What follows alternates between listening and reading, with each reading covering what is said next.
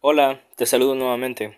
Este es el quinto episodio del podcast Siga, hablemos de tecnología, un espacio donde comparto novedades en cuanto a tecnología, redes sociales, seguridad informática y otros temas de tecnología aplicado a usuarios y negocios para que pueda seguir mejorando. Hoy hablaremos sobre la otra cara de trabajar a distancia. ¿Es realmente seguro? Hoy es domingo 5 de abril y mi nombre es Antonio Martínez. Hola, bienvenido al podcast. Siga Hablemos de Tecnología, el espacio donde encontrarás información, tips y consejos de tecnología. En esta época de contingencia nos ha empujado al trabajo a distancia y ha hecho muy populares las reuniones de amigos y familiares por videollamadas. Son varias las compañías que comenzaron a implementar el trabajo remoto para evitar la propagación del coronavirus a nivel gobierno, diferentes países del mundo están sugiriendo que se adopte esta modalidad de trabajo siempre que sea posible para reducir las probabilidades de contagio. En el mercado existe un gran número de aplicaciones para realizar conexiones a distancia, desde compartir la pantalla de la computadora, enviar archivos, chats integrados, además de voz y video, para participar en conferencias virtuales. Pero, ¿Qué tan seguras son las aplicaciones de videoconferencia? Mientras se asegure tener la última actualización, un ataque digital no debe ser tu preocupación. En este periodo de aislamiento, debido al incremento de usuarios en estos servicios, la red de hogares se ha convertido en un objetivo más atractivo que antes. Lo que sí te debe preocupar es, debido al incremento del uso de esas aplicaciones, ahora mismo existe un incremento del número de correos electrónicos que, utilizando una dirección similar a la de un miembro de la compañía, incluye un link que lleva al usuario a un sitio malicioso o pide credenciales que se usen en un sitio web falso. Lo que comentábamos en un podcast anterior. Eh, temas como suplantación de identidad, el cual te invitamos a escuchar, fue el primer podcast, Estafas y Fraudes, otro golpe del coronavirus. Te invitamos a escucharlo si tienes tiempo. En este momento te voy a hablar sobre Zoom. Zoom es una aplicación para realizar videollamadas. Mucha gente está usando este servicio por primera vez, sin siquiera leer los términos y condiciones, y dando clic a todo para conectarse. Zoom, así como otras aplicaciones de videollamadas, ofrecen servicios valiosos, pero siempre hay que ser cuidadosos a la hora de conectarse.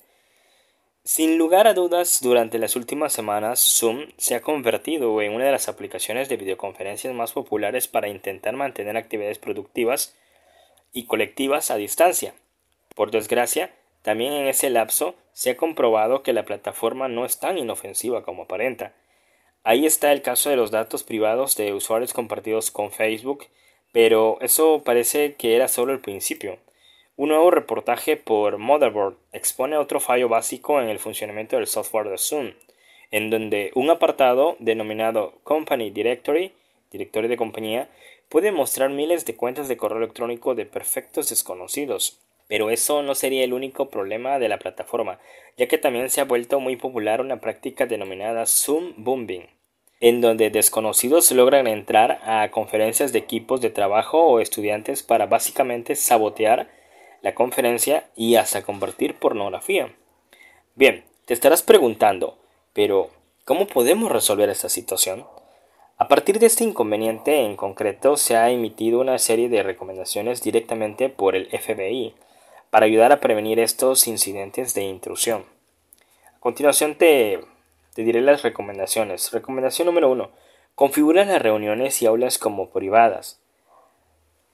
2. Mantén el enlace fuera de las publicaciones públicas de redes sociales. Que el link solo lo tengan los interesados en la reunión. Esto es importante. Siguiente recomendación. Administra las opciones de pantalla compartida para que solo el anfitrión la controle. Siguiente. Asegúrate de que los usuarios estén utilizando la versión actualizada de la aplicación. Y por último, asegúrate de que se cumplan los lineamientos de seguridad de tu propio sitio de empleo. Lo que hemos estado mencionando durante los podcasts anteriores, siempre velar por nuestra seguridad y por nuestros datos personales. A partir de estos puntos podría garantizarse que la videoconferencia no sería saboteada por algún amante del Zoom Booming. Y después de todo esto, ¿qué ha hecho Zoom? Zoom ya emitió un comunicado y además liberó una actualización para resolver este fallo. En palabras del cofundador de la compañía, Eric Joan, indicó lo siguiente.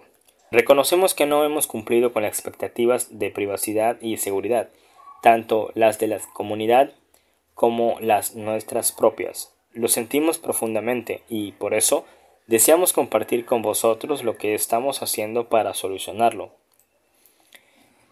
Espero que estas recomendaciones y haber hablado sobre la seguridad de nuestros datos te ayude en un futuro a ser precavido. Nos vemos en el próximo podcast.